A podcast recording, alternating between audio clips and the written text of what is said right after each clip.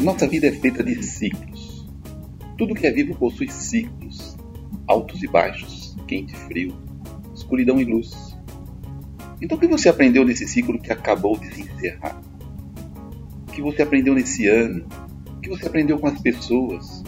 Que diferença você fez na vida daqueles que cruzaram seu caminho? E qual é o seu plano para o próximo ciclo? Olá, seja bem-vindo a mais um episódio do S26, podcast voltado a jovens profissionais e executivos e até mesmo você, profissional com alguma experiência que está buscando desenvolvimento e ascensão na vida profissional. Eu sou Milton Rego, profissional da indústria, com longa e sólida experiência em gestão industrial.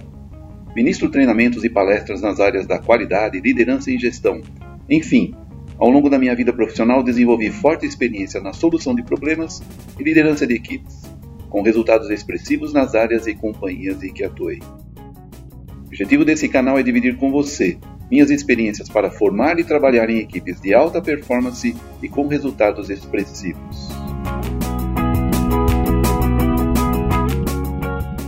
Nosso dia a dia é constituído de ciclos: manhã, tarde e noite então vem a semana, o mês, o ano. Tudo é ciclo. Trabalho duro e descanso. Alegrias, tristezas e alegria de novo. Pense na batida do seu coração. Você já viu um eletrocardiograma? Se você está vivo, eu acredito que esteja, senão não estaria aqui ouvindo esse áudio, percebe que ali no gráfico ou imagem do eletro existem picos e vales. E quanto mais acelerado ele está, maiores os picos e vales. Então nossa vida é assim. Quanto mais intensa, maiores os picos e vales. Se você está vivo, precisa entender e aceitar que nossa vida não é uma linha reta. Claro que todos queremos estabilidade, segurança e tendemos a buscar essa linha reta. Mas a verdade é que se a linha da sua vida é reta, você morreu. Se você não está vivenciando os ciclos da sua vida, você está morto.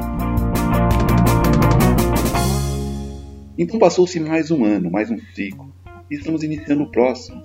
E o que você aprendeu nesse ciclo? Quais foram os erros, acertos, mudanças de rota, tropeços? Com quem você conviveu ao longo desse ano? Todas as pessoas que cruzam nosso caminho sempre têm algo a nos ensinar. Walt Disney dizia: Sou uma parte de todos quanto conheci. E se você é líder de uma equipe ou grupo de pessoas, precisa criar um ambiente de aprendizado se pretende que as pessoas cresçam. O crescimento de uma organização é determinado pelo crescimento das pessoas. Mas você tem, antes de tudo, que investir primeiro em você.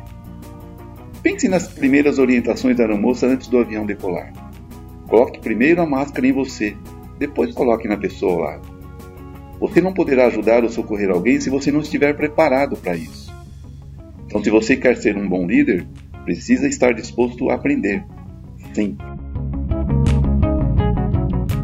Se o líder não cresce, o liderado também não.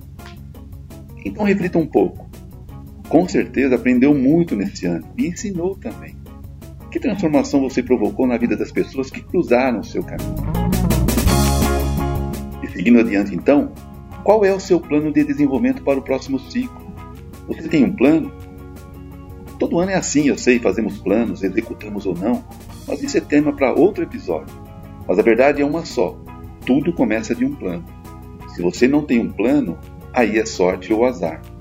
Se você não tem um plano, não espere crescimento. As pessoas não se desenvolvem automaticamente. Precisam tomar iniciativa. Então você precisa se dispor a sair da zona de conforto, sair da linha reta.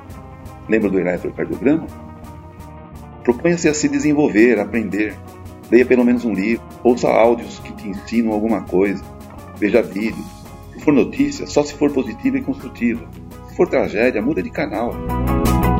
No seu ambiente de trabalho, colabore para criar um ambiente de aprendizado e crescimento.